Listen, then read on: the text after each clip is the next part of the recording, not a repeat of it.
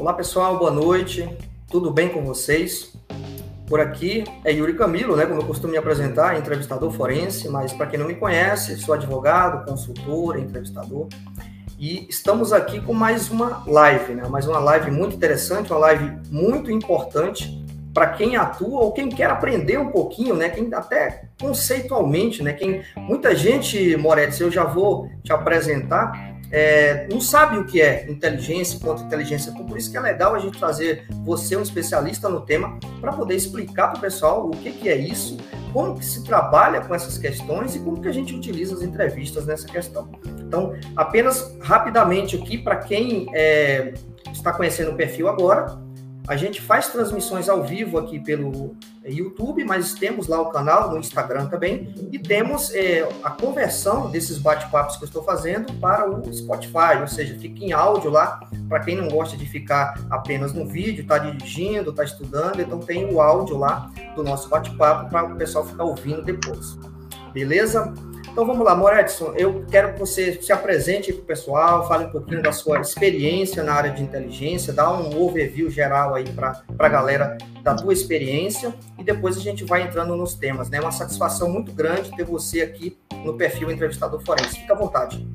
Tá bem, muito obrigado, Yuri Camilo, pela oportunidade. Cumprimento todos da sua audiência, que eu sei que é muito fiel e de muita qualidade. A gente já se conhece já há alguns anos, né? Em São Paulo, a gente já esteve junto e eu sempre tive muita uma simpatia, uma consideração pessoal com você. A sua origem é muito interessante, né? Você foi um policial, você, você esteve na ponta da linha, num estado complicado, que é um estado que tem problemas de criminalidade elevado, como é bastante comum, infelizmente, no norte do Brasil. Então você realmente é um cara que estava lá na trincheira, você não estava. Exatamente. Você não é especialista de Facebook, eu costumo não, dizer. Não. Tava... Estado fronteiriço, né? Fronteira com a Bolívia ali. Exatamente. Fronteiriço, complicado. E você estava lá na ponta da linha. Né? E acumulou uma experiência importantíssima. Eu fico vendo algumas opiniões que a gente vê, assim, claro, cada um tem a sua opinião e a gente tem que respeitar mas eu vejo alguns especialistas falar algumas coisas que eu falo assim, cara desse nunca meteu ao vento ninguém. O cara não sabe o que é fazer uma tocaia, o que é fazer uma campanha, uma vigilância. Ele não sabe, ele nunca fez. Né? É isso aí. É, hoje eu estava ouvindo um camarada na Jovem Pan falar sobre a guerra da Rússia. O cara não prestou nem serviço militar, nem falar sobre a guerra da Ucrânia. Então temos pessoas que têm assim, vontade de ser, mas também não dão um passo nessa direção. Né? Você tem que ter vivência profissional. Ter vivência, muito importante essa vivência que você teve como policial, assim como a minha nas Forças Armadas, que me permitiu, é, isso foi uma coisa muito feliz para mim, é, me permitiu entrar para a área de inteligência. Né? É, na, mais ou menos todo mundo tem uma noção da hierarquia militar e eu entrei para a área de inteligência na época só podia ser como capitão porque exigia um certo nível de maturidade não só maturidade profissional que é um terço da carreira já capitão mas também maturidade pessoal. É uma coisa para quem tem 30 anos né para quem tem a cabeça mais no lugar para quem tem né, uma vida estabilizada um casamento estabilizado. Não é para aventureiros porque é uma área que comunga muito de perto, você conheceu isso muito bem, com a criminalidade também. Então você tem que ter esteios muito sólidos, morais, né, espirituais também, religiosos, familiares, porque as tentações aparecem, né, surgem oportunidades, você fica perto de ofertas e se você não tiver essa, essa esse esteio moral de índole boa, né, você acaba podendo ser cooptado para ir para o outro lado. Então eu entrei para a inteligência como capitão, eu fiquei quase todo o resto da minha carreira nessa área. Com o envelhecimento, tanto da idade quanto também do tempo de serviço, é natural que você saia da área de inteligência e vá para a contra-inteligência, que é justamente a parte da inteligência que cuida da proteção porque você acaba se tornando conhecido no campo, queimado, como a gente diz, né, no nosso jargão.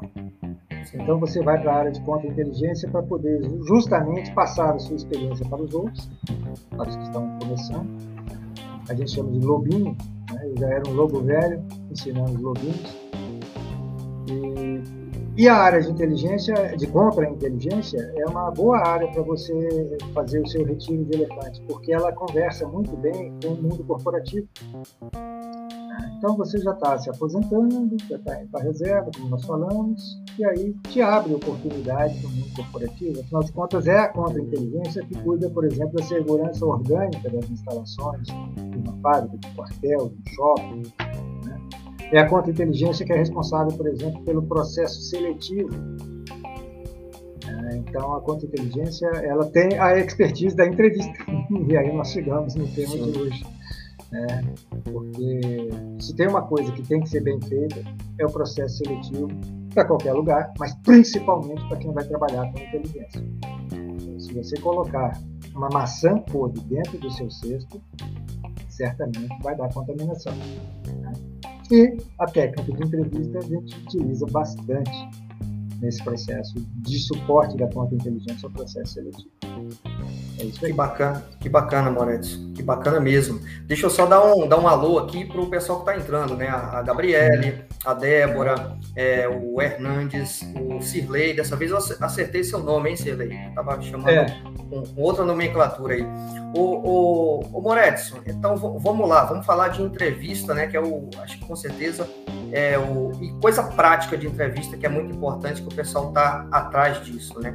Então, em relação até, é, pessoal, para quem não, não conhece o Moretson, ele tem uma das melhores definições ou conceitos de entrevista que eu já vi. Eu, inclusive, eu tenho um, um vídeo aqui no canal, é só para o pessoal procurar, que eu meio que faço uma leitura e explico um pouquinho da, da, do conceito que o Moretson dá de técnicas de entrevista. Então, Moedas, falando um pouquinho da, das técnicas operacionais de inteligência, né, ou seja, ou inteligência pública ou inteligência corporativa, em qual posição, assim, em termos de ranking de importância, está situada a técnica de entrevista? Vamos lá, dá uma visão aí para nós. Tá. É, a, a inteligência, ela utiliza é, muito que a gente chama de técnicas operacionais. Tá? É, as técnicas operacionais, elas são capacidades que os agentes vão desenvolvendo, alguns com mais facilidade, porque tem uma certa questão aí ligada também ao DNA do agente, né? ele tem propensão. Perfil, né? Mais perfil, perfil. E tem algumas coisas que se desenvolvem também com treinamento. É verdade. Tá? Mas o ideal é, é que o agente tenha uma, um certo pendor para essa atividade.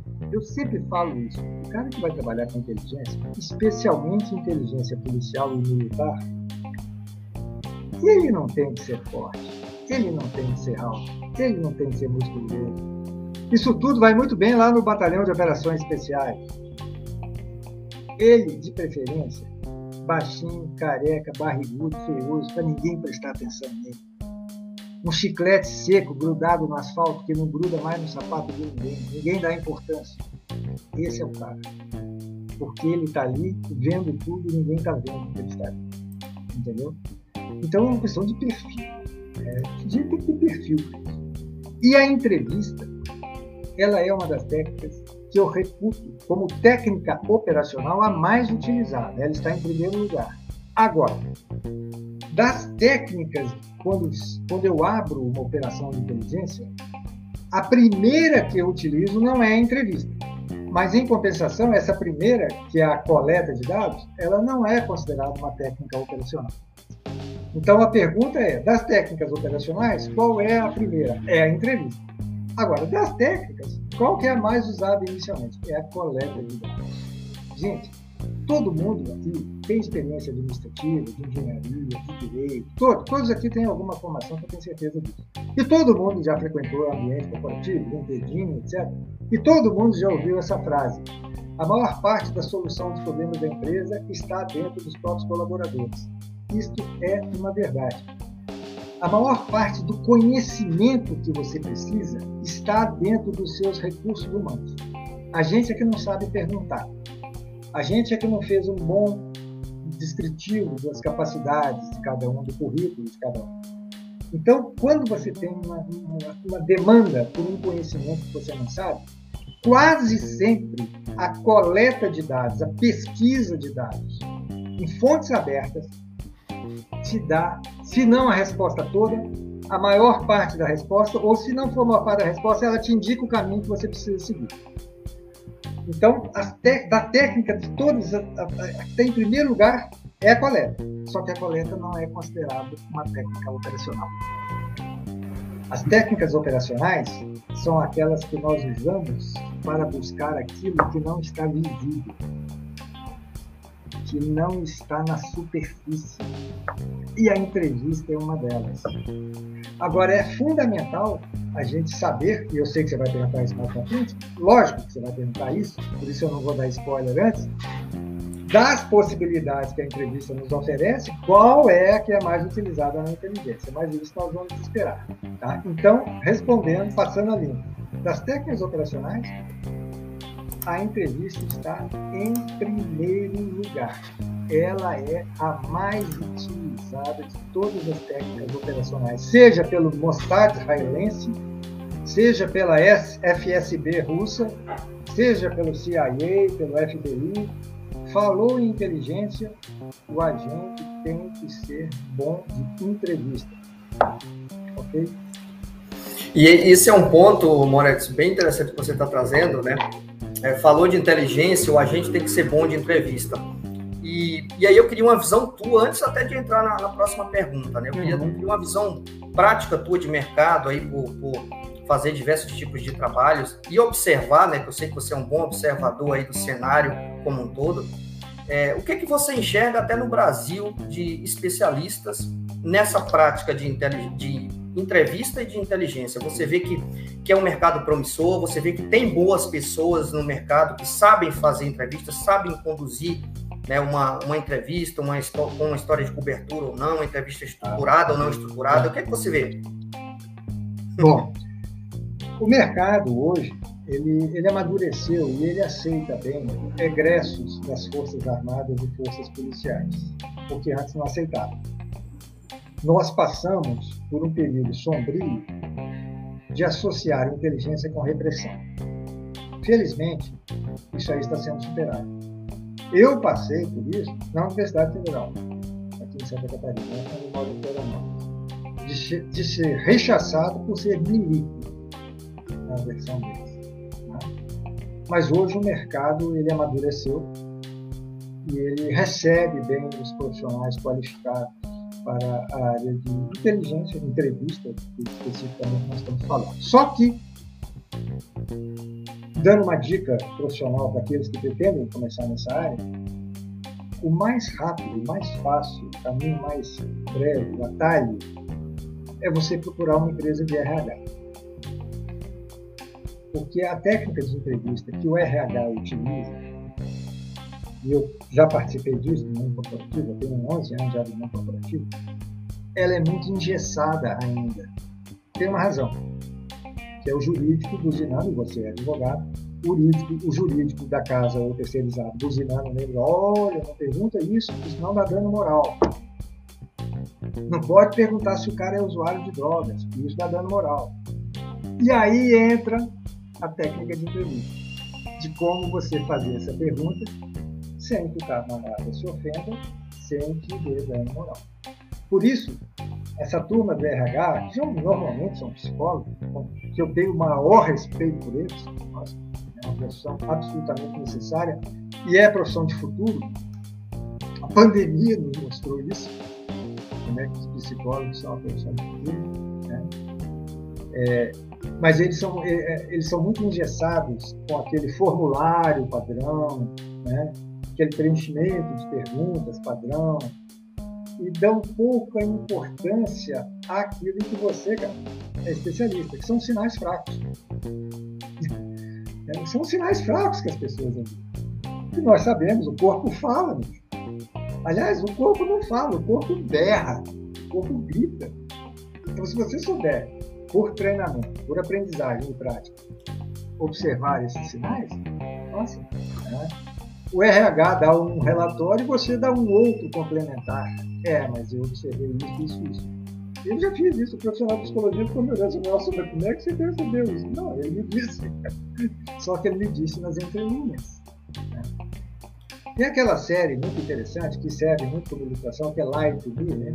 Minta para mim. Está disponível, vários episódios dele tem no YouTube, em que o personagem, muito bem treinado, por sinal, ele representa muito bem, ele fala, mas o cara me disse, ele disse uma contração, uma contração do rosto, não é?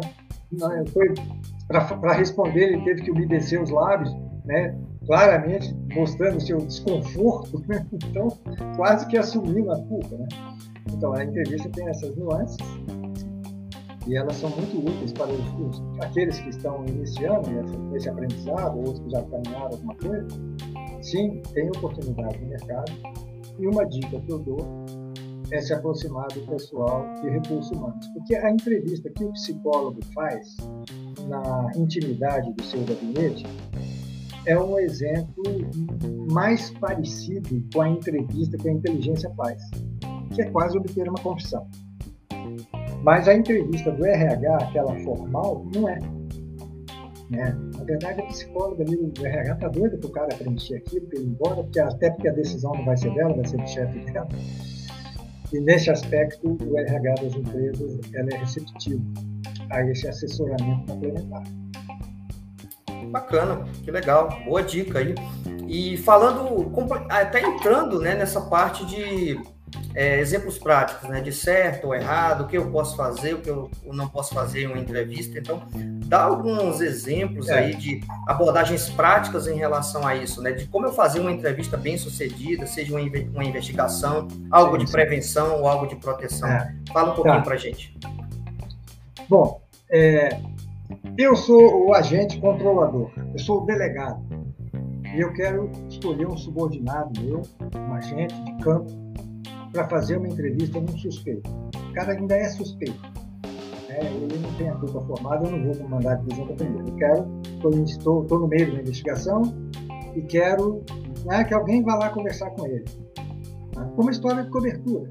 Né, não vai lá com o distintivo de polícia, vai como história de cobertura. Por acaso, você faz pós-graduação na universidade e ele é professor na universidade. Mas é. Né? Então, a primeira coisa é você escolher um bom agente para fazer isso. É você escolher um bom entrevistador.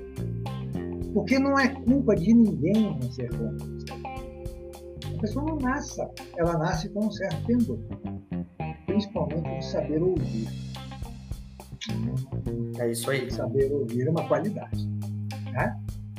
E tem gente que tem uma ânsia em falar. É do DNA da pessoa. Tá? Mas a, qualidade do entrevistador é saber ouvir. Tá? É, é importante você racional, é, raciocinar e racionalizar também a questão do sexo do entrevistador.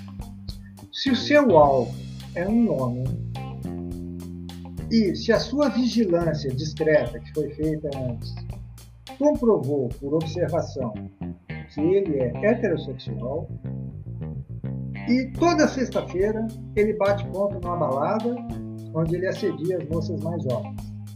É um comportamento relativamente comum em alvos. Né? Então, quem sabe o melhor agente para fazer a entrevista não seja uma agente feminina bela, se possível solteira, né, para não criar confusão na vida pessoal dela, né? E que se disponha até mesmo a, não, vamos, vamos, vamos fazer um happy hour e que tenha essa disponibilidade, porque às vezes a informação começa a aparecer num cafezinho, numa loja de conveniência, num posto de gasolina, mas ela só se complementa mais tarde. Tem que ver também a disponibilidade profissional para esse tipo de coisa, o grau de maturidade desse profissional e da sua relação com ele. Então, o estudo sobre o sexo do entrevistador, ele é necessário.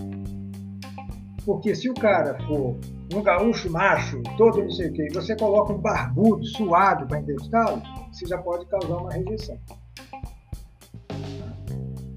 Então, essa é uma filosofada, mas é uma filosofada que tem, que tem. Se você escolher certo, já é meio caminho andado é, escolher também um dia bom para isso.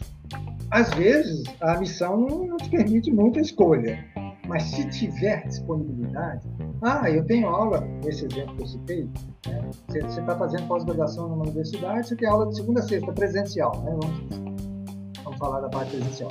Então você pode escolher qualquer dia que eu vou lá e, e no intervalo eu procuro ele e tal, tal, tal, tal, tal, tal. Mas você tem que escolher um dia bom.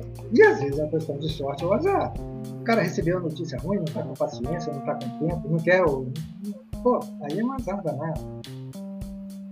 O cara te dá atenção, às vezes, por educação, mas fica o tempo todo olhando o relógio, olhando no celular, conferindo mensagem, quer dizer, ele não entra no clima. Tem essa questão do dia certo. É... E preparar-se. Ah, você tem que se preparar. Você tem, que, você tem que fazer, na coleta de dados, uma leitura atenta aos conhecimentos que você já tem. Perfil do camarada no Lattes, ou no LinkedIn, ou no Instagram.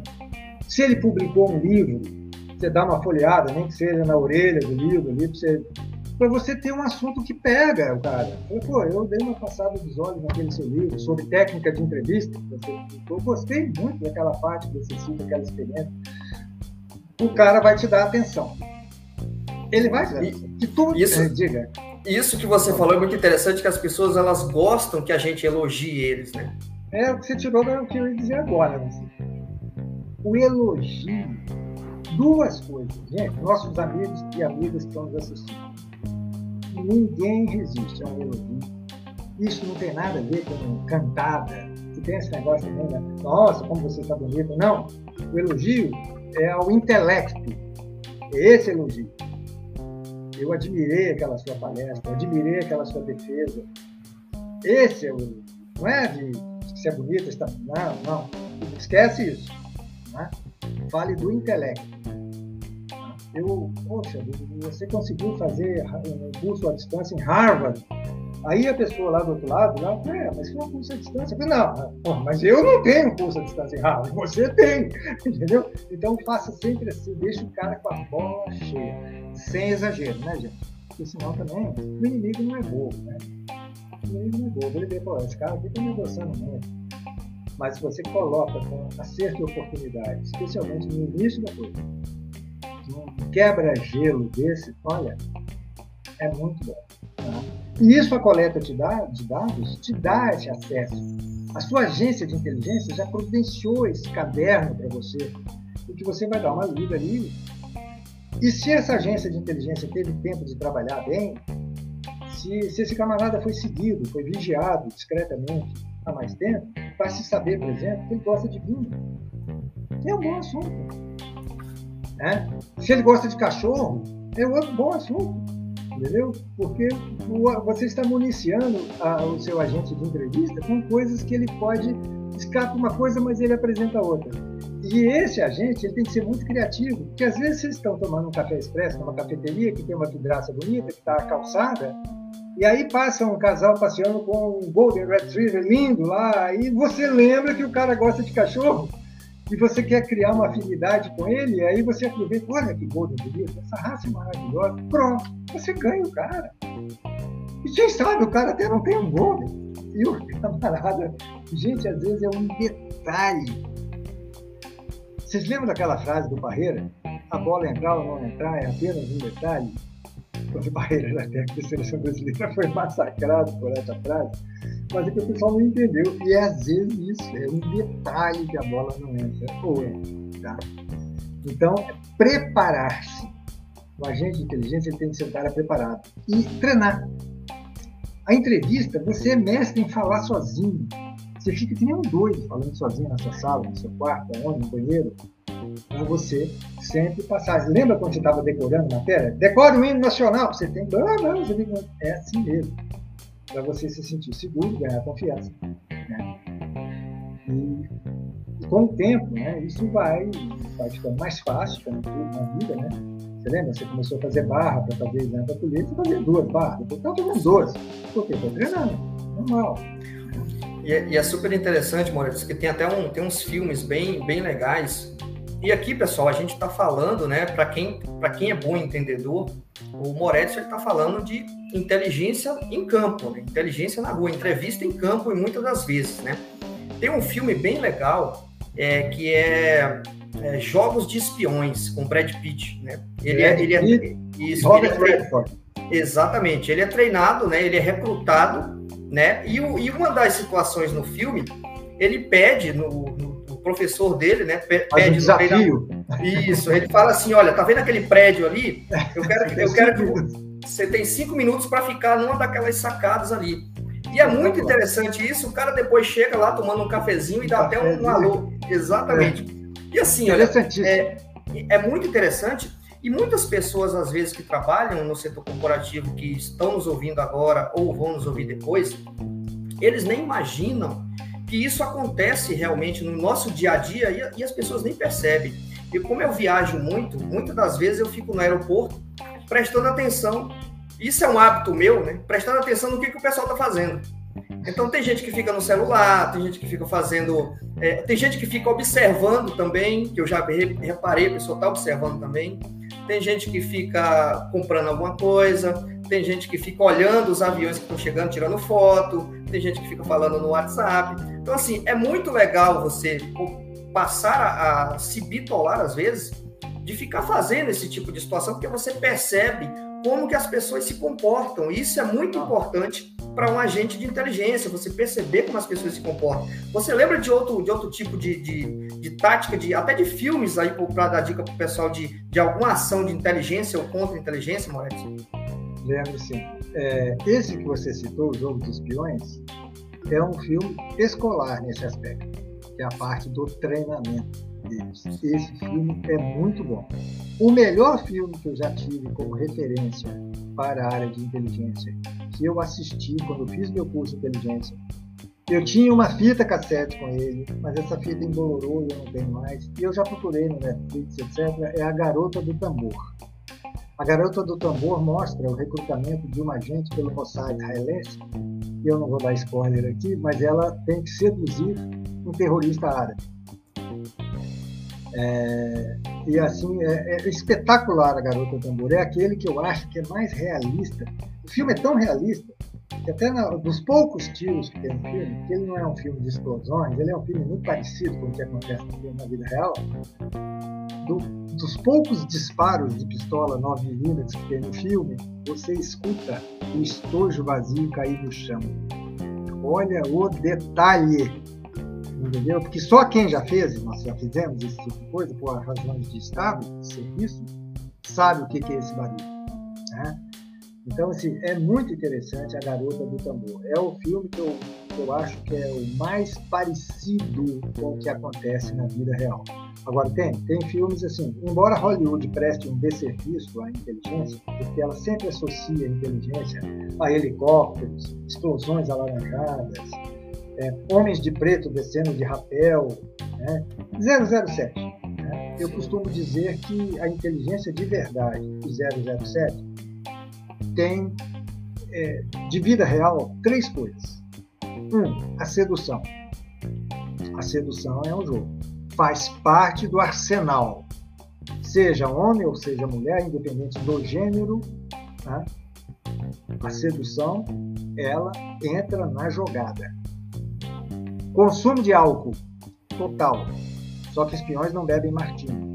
Espiões bebem bourbon, whisky americano com 42% de álcool, Jack Daniels, Four Roses, Jim Beam, aqueles amadeirados com gosto de, de madeira mesmo. Por quê? Para fazer o alvo ficar bêbado rápido. Você bebe junto, mas você está mais acostumado do que o álcool. E a bebida faz com que a nossa percepção de censura social diminua literalmente é o salta-língua. Tá? Então, a sedução, a bebida e as traições. São três coisas que realmente mostram, é, nos filmes de 007, maior realismo à inteligência que, que acontece nas ruas do Brasil, né? sejam ações policiais, sejam ações de Estado.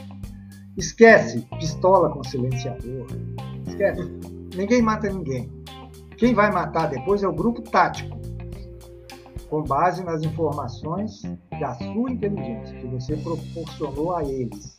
Ele vai estar em tal, o alvo vai estar em tal ponto, em tal horário, em tal local. Vai lá e captura. Se ele resistir, mata. Quem vai matar é o grupo tático, não é o agente de inteligência, que eventualmente pode até participar de uma ação tática, nada impede, né? Então, é, essa dica do filme, especialmente do A Garota do Tambor, que é um filme difícil, olha, Quem conseguir, manda para o Yuri, porque estou atrás desse filme há um tempão. Bom, mas nós estávamos falando de certo e errado em entrevista. E eu falei as coisas certas. Escolher um bom agente com sexo adequado, um bom local, um dia bom, que é uma questão às vezes de sorte, e ele estar preparado. O errado, achar que o entrevistado é bom. Esse aí, Sun Tzu já ensinava isso há 500 anos antes. Não subestime seu Se achar que o entrevistado é bom, às vezes o cara é bom. Mas não vá pensando nisso. Não. Pense sempre que ele é esperto e está preparado. Tentar gravar. Esse é um erro muito comum. Cuidado com tentativas de gravação. Ainda que hoje os dispositivos de gravar sejam muito sofisticados e muito discretos, cuidado. Se o cara desconfiar que está sendo gravado, porque você insiste em mexer no óculos para ver se aquela câmerazinha lá do seu óculos fica na posição certa, se você insiste em deixar aquela caneta com aquele pontinho que é a câmera dela na posição certa, chaveiro do carro também, cuidado, porque o criminoso, especialmente, o cara de facção, ele sabe disso tudo. E outra, outro pecado que alguns cometem é fingir que não são. Cuidado. O agente de inteligência ele tem que montar uma boa história de cobertura para ele. Como está dizendo o Tiago aqui, cooperando com a gente, ele tem que utilizar-se do anonimato. E o que protege o anonimato da gente é a segunda técnica operacional mais utilizada. A primeira é a entrevista, depois é a história de cobertura. É você ter uma história de cobertura razoável. Né? Uma que eu usei muito foi de corretor de imóveis. Corretor de imóveis independente. Ah, eu sou corretor de imóveis, eu estou passando por aqui. Por quê? Porque onde eu morei muitos anos, no Paraná, estava tendo muito problema com invasão de áreas rurais pelo movimento de trabalhadores sem terra. E o Exército acompanhava isso com uma certa preocupação por causa do grande deslocamento dos efetivos humanos. Então a gente fazia um acompanhamento discreto, velado, como a gente chama. E eu tinha que circular em áreas rurais, então a minha história de cobertura era de corretor de áreas rurais. Aí eu fiz um cartãozinho, uma impressora, esse cartãozinho tinha uma imobiliária fake, mas tinha um telefone de contato. Se alguém pegasse meu cartão e ligasse para o telefone, alguém ia atender lá na ponta imobiliária, bom dia, tá, tá, tá, quer dizer, a história ia se sustentar, pelo menos por uma investigação preliminar, uma checagem preliminar. Então, cuidado em fingir quem você não é. Você tem que estar seguro, você tem que conhecer. Não adianta você se passar por um agente imobiliário se você não sabe quanto é que é o valor do hectare. Então você tem que se preparar para aquilo. Tá? Então esse é um dos erros que eu vejo que o pessoal comete bastante. Em treinamento, em escolas, em curso de formação, você vê que o pessoal tem uma certa. Depois eles aprendem, mas no início eles têm uma certa dificuldade em, em escolher história de cobertura boa. Tá? Por exemplo, catador de latinha é uma ótima história de cobertura quando a missão for coletar o lixo do cara. A missão é coletar o lixo do alvo para ver o que, que ele dispensou, o que, que ele jogou fora. O lixo, você sabe, tem uma inteligência própria, fantástica, a inteligência do lixo. É o, você se vestir com, como catador de latinha, com roupa suja, com jeito. Ah, ah, ah, é até relativamente simples você fazer isso. Só que assim, você já viu catador de latinha parado conversando com alguém na rua? É muito difícil eles ganham por quilo. Então o negócio deles é ir lá, botar, botar, botar dentro do saco e ir embora. Blá, blá, blá, blá, eles têm que fazer quilo daquilo. Então, se você escolhe uma história de cobertura, se não se adeque depois ao que você está, que o agente está fazendo, ele pode ficar queimado. Tá? Como eu disse, são os detalhes que decidem as coisas. Exatamente. E até assim, dependendo da situação, Moretti, vale a pena até duas histórias de cobertura, né? Uma, uma história para cobrir a outra, porque eventualmente a, a sua história, se for, prolong, se for prolongada um pouco a, ao longo do tempo a investigação, você pode ter que é, trazer uma nova história de cobertura para não deixar aquela primeira frágil. É muito é, interessante isso daí. É, é, sim, é bastante interessante. Quase sempre essa segunda história de cobertura está associada a um hobby que você tem, por exemplo. É. Eu, ah, eu também sou colecionador de não sei o quê, né, para você justificar, às vezes, a sua presença num evento ligado a cervejas artesanais. Entendeu? Então você tem que ter sim. Tá? Aliás, ao longo da nossa caminhada, nós vamos acumulando vários brevês né, de especialista numa função de coisa, de Sim. tanto a gente estuda história de cobertura, para a gente se passar pelo que nós não somos, você acaba Sim. tendo até uma cultura geral bastante interessante. Ah, é sempre uma dúvida que me falam em cursos. Ah, mas história cobertura pode te processar por falsidade ideológica. Não.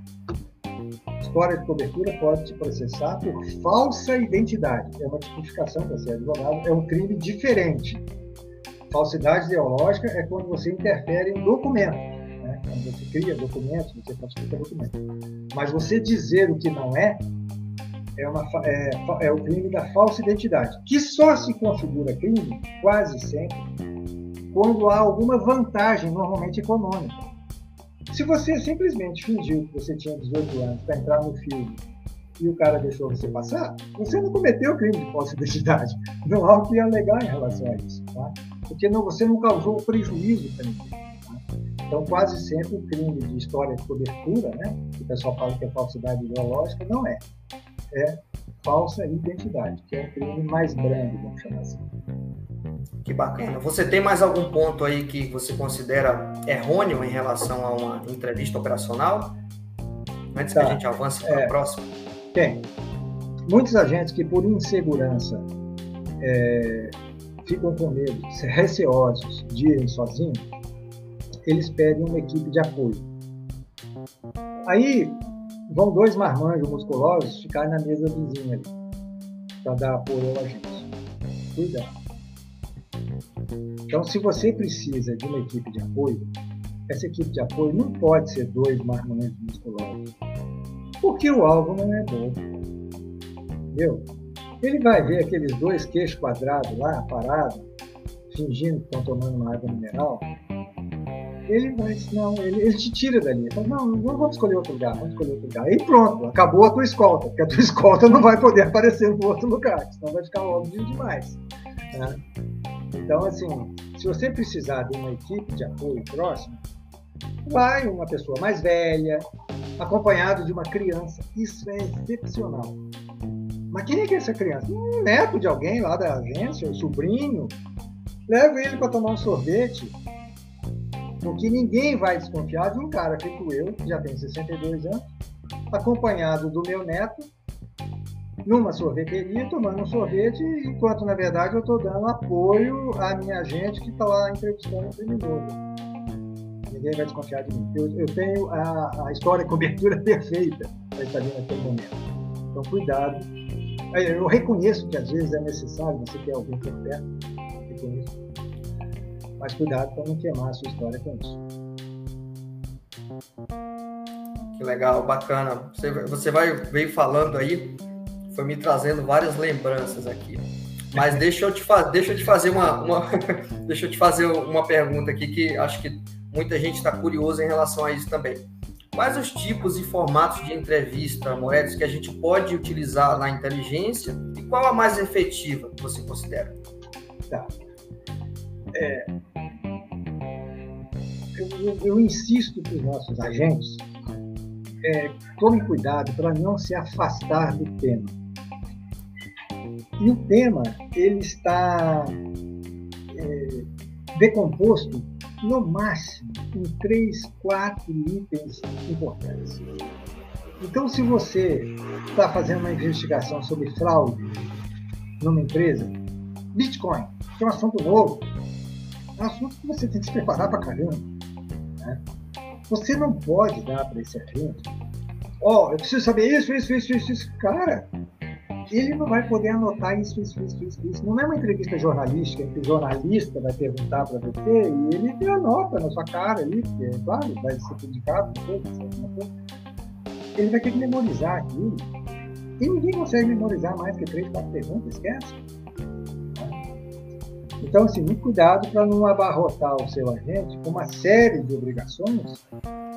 Lógico, ele vai se preparar, ele, ele vai treinar tudo aquilo, vai fazer um ensaio e tal. Mas se você der muita tarefa para ele, ele vai se perder. E às vezes ele não consegue chegar nas perguntas mais cruciais.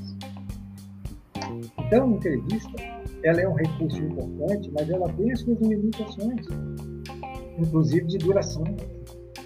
Ainda mais hoje, com esse mundo corrido como está hoje, o cara vai te dar um tempo dele para conversar com você, ele não vai te dar o dia inteiro. Se ele te der uma hora, tá bom. Uma vez eu tive que fazer um trabalho de inteligência preventiva num hospital. Por que, eu chamo de trabalho de inteligência preventiva? Porque não era uma investigação sobre um fato que tinha acontecido. Era um trabalho realmente de inteligência para evitar que novos fatos acontecessem. É uma coisa que acontece bastante no hospital hoje, que é sumiço de aparecimento público de medicamento controlado, taxa preta. É. Então eu estava entrevistando um profissional que tinha o hábito de receitar sempre o remédio de preta. Era um médico. Você acha que médico tem mais de 15 minutos para você? Não tem. Ainda mais que eu não estava munido de mandato. Eu tive que fazer isso aproveitando uma história de cobertura dele ser professor numa universidade privada de medicina, onde eu tinha feito uma pós-graduação à distância, e eu usei isso como ponto de, ah, o senhor é professor lá na tua, ah, eu aluno lá, você conheceu, ah, conheci, tava, e tentei tirar alguma coisa dele. Tá? Então, dá uma vida, viu? É rápido. As pessoas não dão muito tempo. Ainda mais se a pessoa é investigada, então vamos chamar de investigado, que fica mais fácil de entender. É, ainda mais se a pessoa é investigada, se o seu alvo estiver comprometido com alguma coisa. Aí que o tempo dele é desse tamanho para você. Então, muito cuidado com você atribuir muita responsabilidade a quem está encarregado da entrevista. A entrevista, como eu disse, ela é boa, ela coleta bastante dado, mas ela não é a solução para todos os seus problemas. Não é posto Ipiranga. Não é posto Ipiranga. Então, das técnicas que eu utilizo com mais sucesso é a elicitação. A elicitação é uma técnica de você retirar do alvo uma informação sem que ele perceba. Em treinamento, turmas lá de seis, oito alunos, quando dá, quando eu percebo que eles têm uma maturidade para isso também, eu escolho uma moça que eu já observei, eu vi que ela não tem nenhuma aliança, e eu me arrisco. Quase sempre dá certo eu falo assim, já no final da aula, eu falo assim, oh, fulano, você tem sugestão de algum restaurante japonês aqui perto, que você vá com seu namorado? É que a minha esposa está vindo aqui, eu queria levar no local bem romântico, assim, aconchegante. Aí ela fala assim, ah, tem, tem um outro ali, não sei o que, não sei o que, não sei o que. Muito bem. O que, que ela me respondeu? Na verdade, ela me respondeu que ela tem namorado essa minha pergunta, ela está embutida naquela que eu explicitei, ela está disfarçada ali dentro. Porque se ela não tiver, quase sempre, não é matemática, mas quase sempre ela vai fazer a seguinte vênia. Não, eu até não tenho namorado, mas tem um restaurante e tal. Quase sempre a resposta é essa, quando ela não tem. E quando ela tem, ela já vai, ela pula essa parte, porque não precisa justificar, e já vai direto na resposta. Isso é elicitação. Você atira num e acerta em outro, que é o que você quer. É uma técnica que você vai desenvolvendo e investigadores forenses utilizam, investigadores policiais utilizam, promotores de justiça na hora do questionamento ali do tribunal do júri perguntam dessa forma, mas aí o, o, o, réu lá diz, o acusado lá diz assim, mas não foi isso que eu disse, foi, o senhor disse isso, entendeu? É, a elicitação é uma maneira é, muito discreta, muito disfarçada, de você retirar do alvo alguma coisa que ele não queria dizer. Tem que ter treinamento, tem que saber construir bem essas perguntas de duplo sentido. Tá? Tem que ter alguém da equipe mais experiente com isso e que te ajude na construção dessas tarefas, dessas perguntas, mas que também uma, duas só que você consegue encaixar. Esquece. Ah, eu preparei aqui uma série de perguntas de registração e não vai passar da segunda. Né? Então, também, eu, sempre bato nesse ponto. Não atribua responsabilidade demais à entrevista.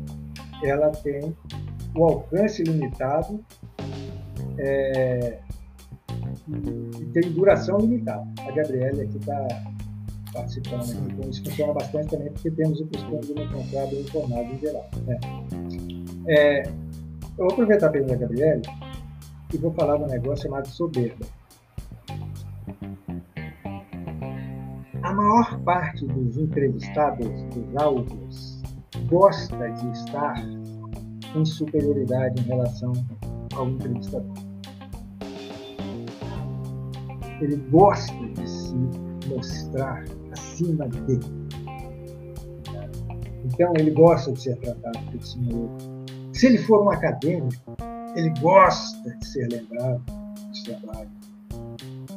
Você provocá-lo no bom sentido, com um desafio, mas professor, na opinião do senhor, o que, que vai acontecer com o Ucrânia se colocar uma pergunta desse? Ele se sente compelido a falar. Então, essa pergunta da Gabriela me faz lembrar, muito oportuna, dificuldade para nós não nos mostrarmos soberbos. Nós temos que ter uma modéstia sem inferiorizar. Nós temos que ter o respeito pelo entrevistado. Exatamente. É, isso, é, isso, também vale muito do vestimento, tá, gente? Se o cara tá de terno, vai de blazer. Deixa a gravata com ele, mas vai de blazer. Entendeu? Isso é vigilância, né? Vai te dando. Se ele é um cara mais informal, riponga, como tal, né? se você for de blazer ou de terno, você vai perder o cara. Entendeu? Então você tem que ir mais ou menos ali, tá? É, do jeito que ele está. Mas elicitação é uma técnica muito interessante, tá? Eu julgo que é, a ilustração é, é, ela é muito refinada e ela, quando o alvo cai na, na resposta, ele, ele produz informação boa. E a outra técnica, que é muito utilizada na área comercial, mas nós estamos falando aqui especialmente de inteligência de Estado, inteligência policial, é a informação de sacrifício. Então, vou dar um exemplo. Eu sou um agente e você Yuri é o meu alvo. E a informação que eu quero arrancar de você é uma informação privilegiada a respeito de um parecer de um juiz, de um magistrado da alta corte. Você trabalha para esse magistrado. Você é o chefe da segurança desse magistrado. E eu preciso saber um pouco, né, um indício de qual vai ser o parecer, qual vai ser o voto desse magistrado. Só que você é um cara treinado, e eu sei disso. Então eu consigo marcar com você um café.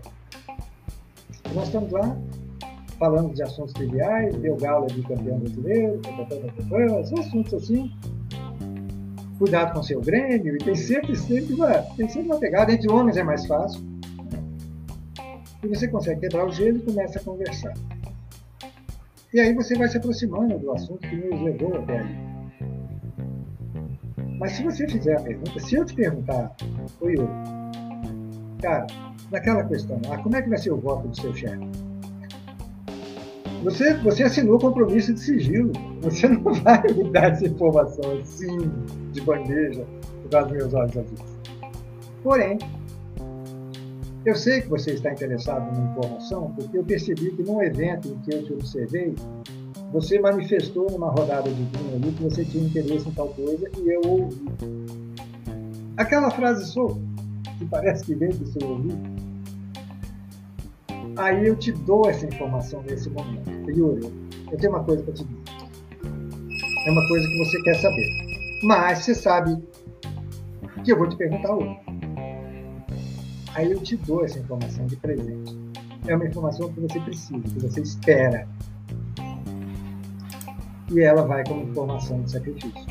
E aí, movido por um sentimento, que é um dos dois sentimentos que nos separam dos demais animais: a gratidão. Movido pela gratidão. Até o Fernandinho Beiramar, que está no presídio federal, ele é grato à água gelada que o agente prisional coloca toda manhã e toda noite na cela dele. A água ele tem direito mas a gelada não. Só que o agente coloca para gelar na geladeira dele, a gente depois entrega a gelada para ele. Ele é grato. Até o Fernandinho Bernamar é grato a isso. Porque a gratidão é um sentimento que a raça humana comunga. Então, pela gratidão, você responde aquilo que eu preciso saber. Funciona muito bem. A entrega de informações de sacrifício entre os que são do ramo, tá, gente? Exatamente. Você sacrifica uma informação para você considerada não tão relevante, mas para o cara é, re é relevante, para outra parte é relevante, justamente para ele ficar com aquela dádiva, é. né? Aquela questão de dádiva sim, em relação sim. a você, aquela dívida em relação a você. Bem interessante isso daí. É, eu usei própria... isso aí com muito. É, diga, por favor. Pode, não, pode falar. Você usou. Eu, eu usei isso aí uma vez, uma única vez eu usei isso aí. Uma pessoa do, que tinha cargo no Ministério Público, não vou dizer o Estado, por favor, do PT, era um cargo comissionado, e eu soube que os dias dele estavam contados. E ia haver mudança, ia haver eleição do novo procurador-geral tal, ia mudar a opção de cargo comissionado e ele já estava na, na lista de saída. E eu usei isso como informação de. Eu falei, olha, estou sabendo, já estou te dizendo, dá tempo de você se articular, dá tempo E ele ficou no início meio válido, né? Porque ninguém gosta de receber o bilhete azul, né? Eu estava eu tava dizendo prévio do aviso prévio. Mas o cara ficou grato. Porque eu dei tempo a ele de agir, inclusive politicamente. E ele acabou ficando em outra função lá. Não, não tão brilhante, mas remediada. E, e ele me passou depois um dado que eu precisava. E esse dado Fica... eu precisava, eu, é, eu, também vou dizer o que, que é, sem entrar em detalhes. Uma Sim. pessoa fez uma denúncia anônima contra um parente meu, é, parente próximo, que estava afastado do trabalho por perícia judicial, e a pessoa fez uma denúncia anônima no site do Ministério Público sobre que a pessoa estava trabalhando. Apesar de estar afastado por razões de saúde, ela estava trabalhando. A denúncia não procedia porque o trabalho que a pessoa estava fazendo disfarçada era trabalho voluntário com cachorros adotados. Totalmente diferente da sala de aula estressante com 35 turmas que ela tinha, com alunos pirracentos. Né? Ela estava trabalhando, inclusive, como parte da terapia. E eu achei tão maldosa a denúncia que eu fui atrás do denunciante. Só que a, a informação é protegida por sigilo. E eu consegui saber. Interessante. Informação de sacrifício. Informação de sacrifício. A própria Carolina trouxe aí um comentário que você estava fazendo no, no, na, na, informação passada. Né? Ela fala: perfeito esse exemplo dos acadêmicos. Tenho visto que é extremamente necessário considerar a condição deles. É. E, o, e, o, Daniel, ele traz. Obrigado, Daniel, pela participação. O Daniel é um, é um excelente entrevistador, um parceiro de trabalho. Ele fala o seguinte: desenvolver a empatia é fundamental no processo de entrevista tratamento igual com todos e todas. O objetivo é buscar informação relevante para o caso. É isso daí. A empatia, a empatia é, quando eu falei que tinha duas coisas do ser humano, uma era gratidão e hoje é empatia, a outra é empatia. Né? Obrigado, Daniel. É, os, animais irracionais, eles não têm empatia. Né? Se você ah, ajudar um tigre a atravessar o rio, se ele estiver com fome, ele te mata no outra marcha. Não quer saber se você ajudou. Né? Exatamente. Então, é, a empatia e a gratidão são as duas coisas que nos diferem dos demais animais. Tá? A empatia é absolutamente essencial. Você se colocar no lugar do outro, raciocinar como o outro faria. Né? Inclusive para sua própria segurança. Sim. Inclusive para sua própria segurança. É, funciona bastante, né? funciona muito é, bem. É, é, assim, se usa muito em, eu fico um pouco preocupado quando eu vejo é, investigações, você é muito bom nisso, eu sei disso, investigações corporativas, porque dentro do ambiente corporativo, você investiga sem mandar, você não tem, você não é polícia. Você não é um delegado da Polícia Civil que instaurou um inquérito porque a empresa registrou uma ocorrência de que subiram cinco laptops na empresa. É. Se você é um policial comandado, você tem é, autorização do Estado para fazer perguntas, para investigar, etc. Mas se você está fazendo uma sindicância administrativa dentro da empresa, você não é munido desse poder. Né? Se você chamar o, o colaborador para sentar na sua frente, para você responder na sindicância, a rigor, ele pode ficar calado, ele pode não te dar a menor atenção, porque você não tem poder de polícia para exercê-la.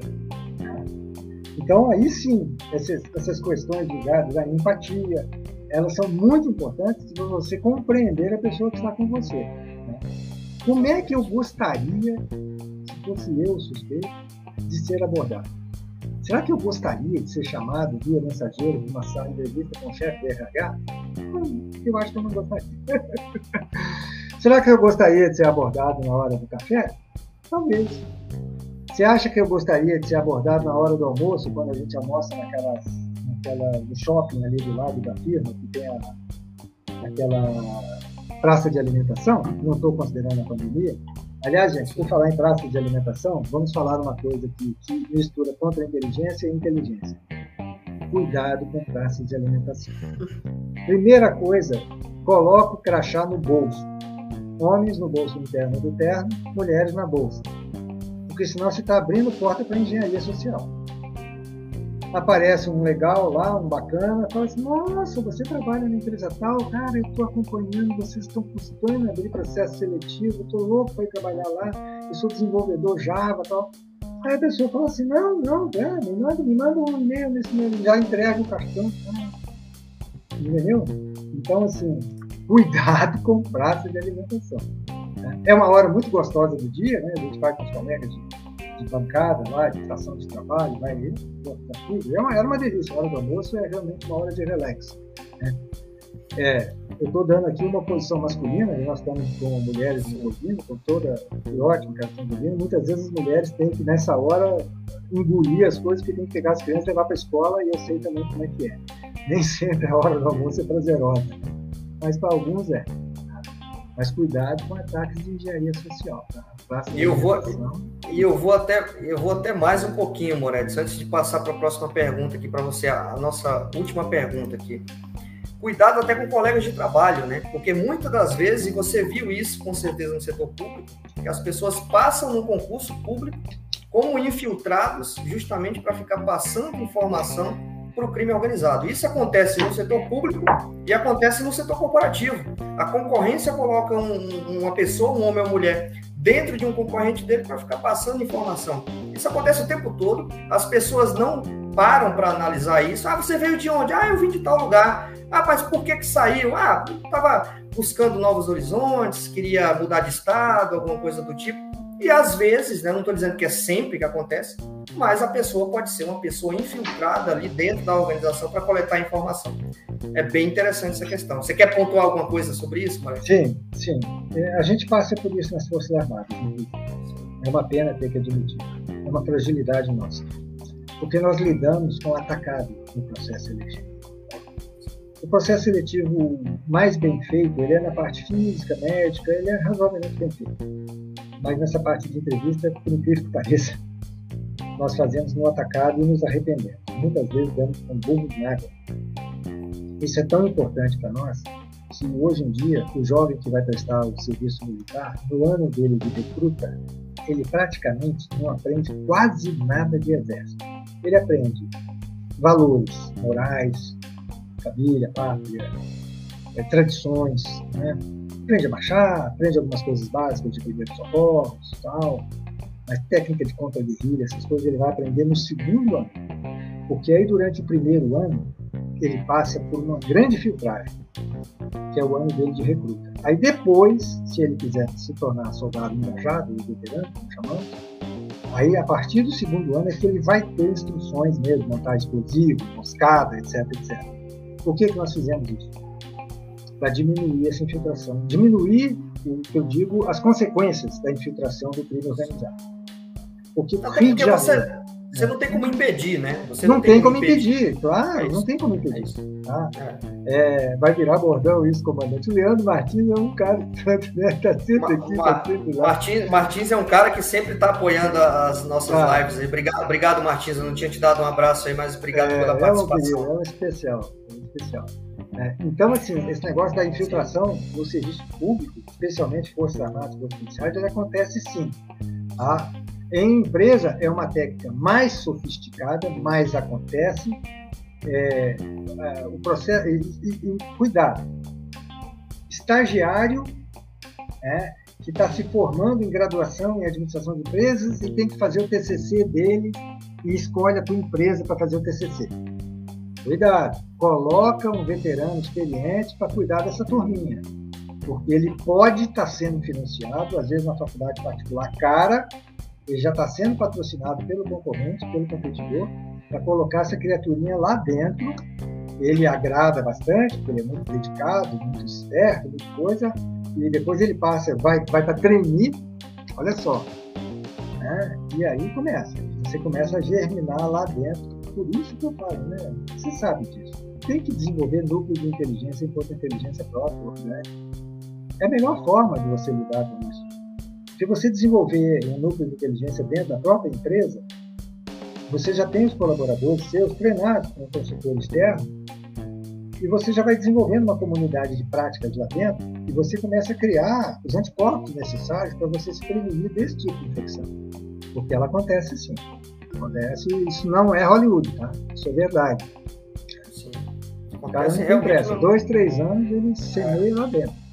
É isso aí. Ah, até o crime organizado paga até faculdade para pessoas cursar, cursarem direito, tirarem uma B e fazer concurso para promotor, para juiz, para delegado. É, é, fato, isso é fato, né? Não adianta Se candidato a cargo eletivo, exatamente, patrocina a campanha. É. Exatamente. O crime organizado ele é mais organizado do que nós.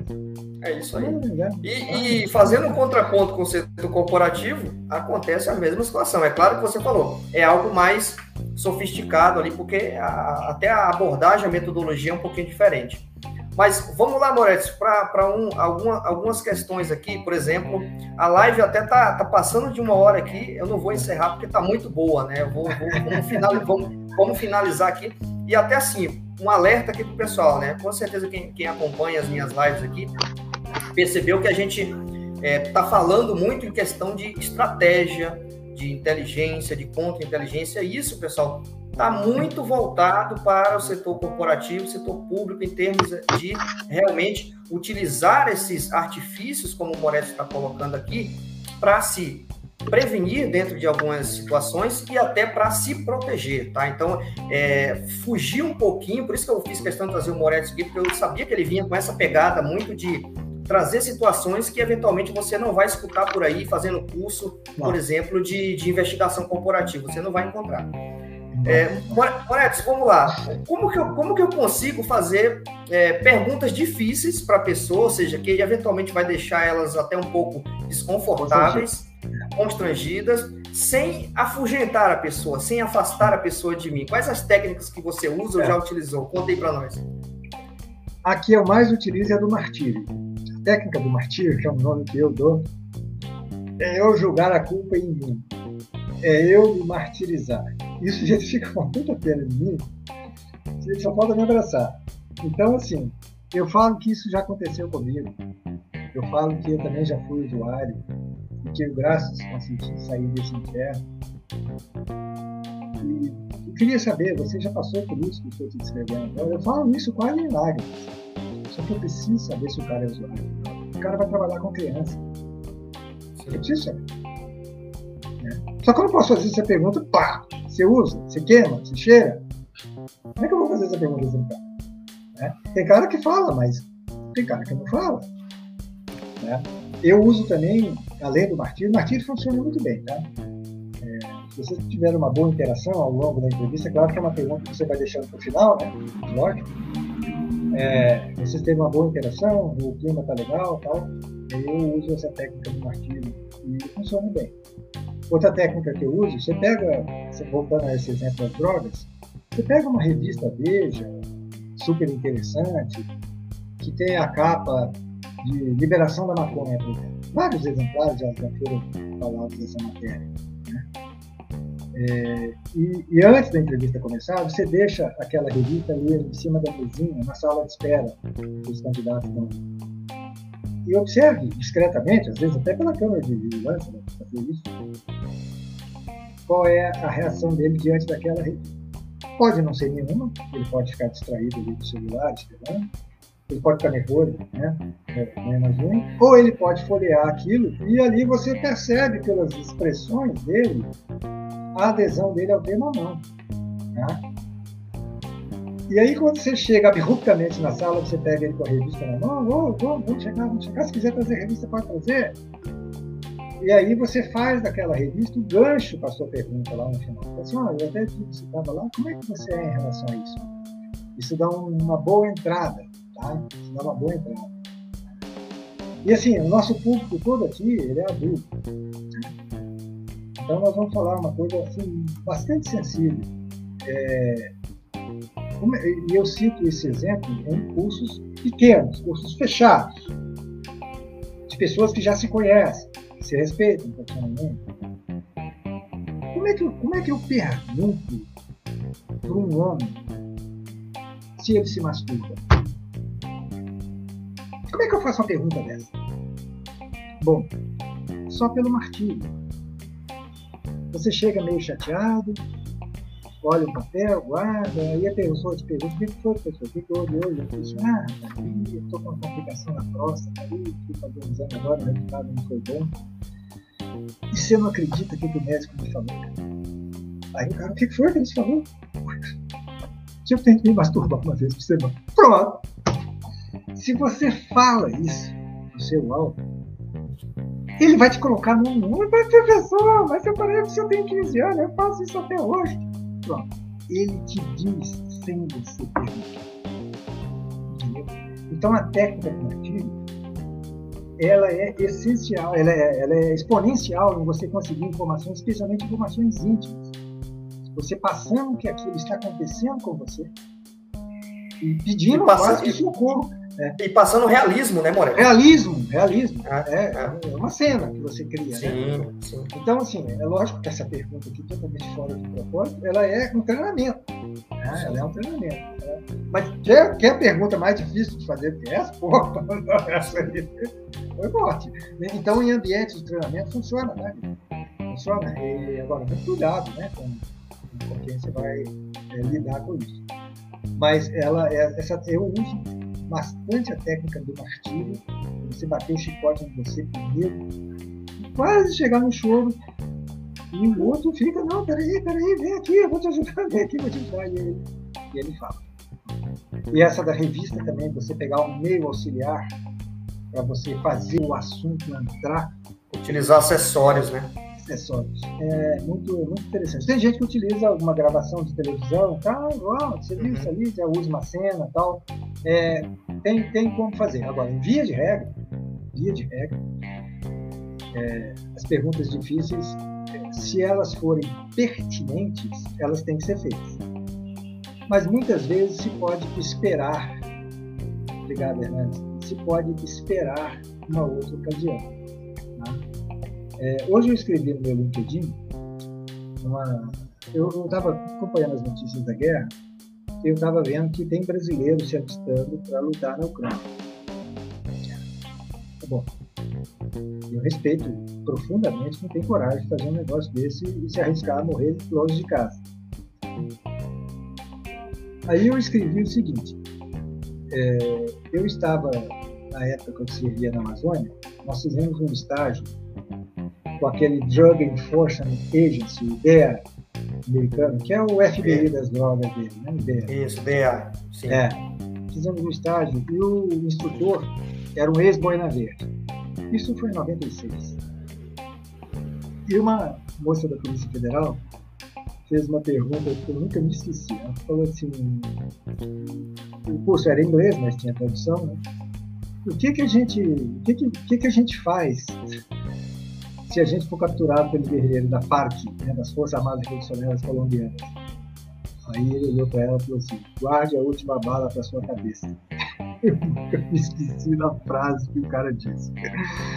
E aí eu escrevi hoje isso no meu LinkedIn, é, que esses brasileiros que têm a coragem de se colocar à disposição de um outro país estão em busca de uma coisa: pertencimento as pessoas querem se pertencer a alguma coisa. A necessidade de você se identificar com alguma coisa, ela está dentro da gente. Isso, na nossa área de inteligência, e sirva como motivação para os nossos amigos, ela é muito importante, porque o pessoal da inteligência, eles fazem uma comunidade. Eles fazem uma comunidade. Uma comunidade que se protege e que se ajuda e que não compete entre si, ela soma.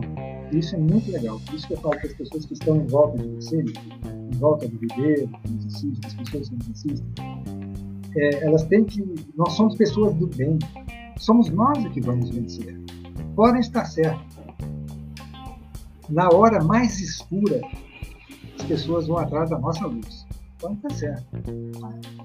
É um sirva de motivação para que nós continuemos a participar de lives pessoais, a ler livros, a trocar informação, a criar grupos, né? porque é necessário a gente se fortalecer. Porque os, o futuro do Brasil, infelizmente, eu vejo muito sombrio, tá? eu vejo com muito pessimismo.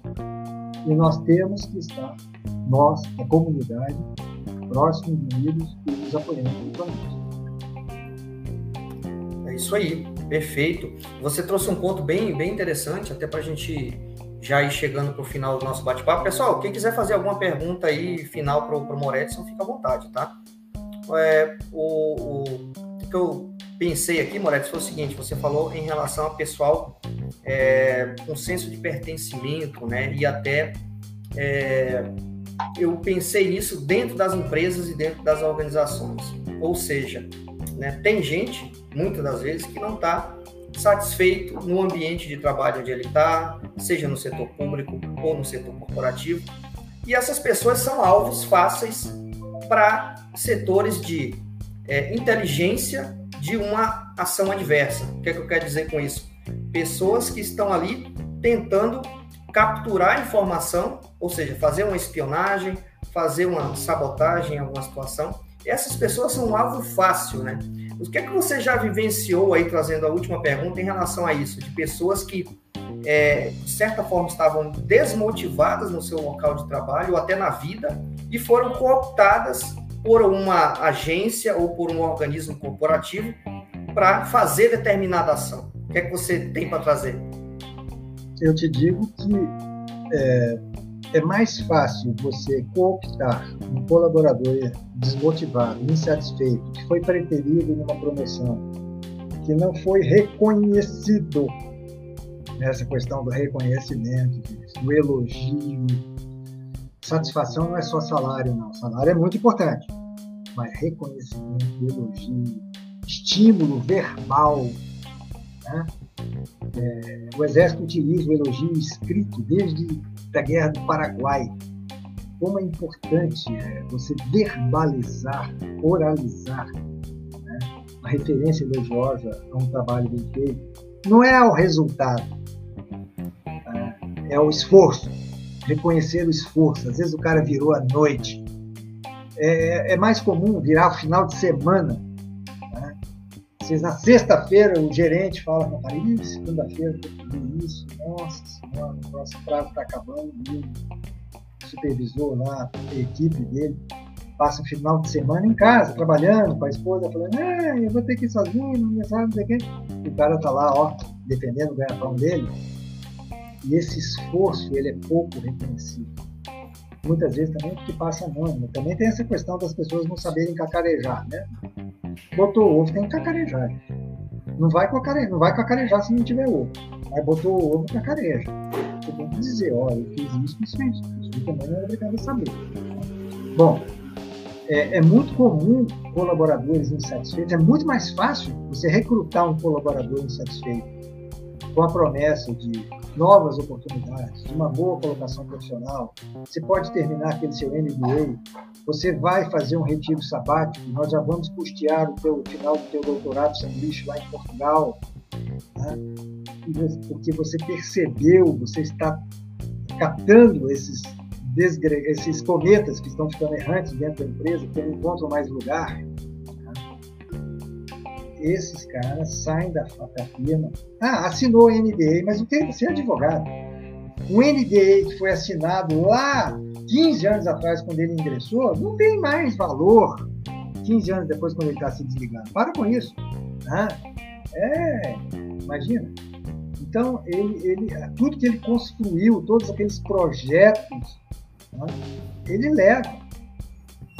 E como eu disse, assim como a gratidão é uma qualidade do ser humano, a ingratidão ela leva o homem a extremos. Tá? Então, se você conseguir pegar né, o espião que consegue, ao invés de infiltrar, infiltrar é complicado. É mais caro, Né?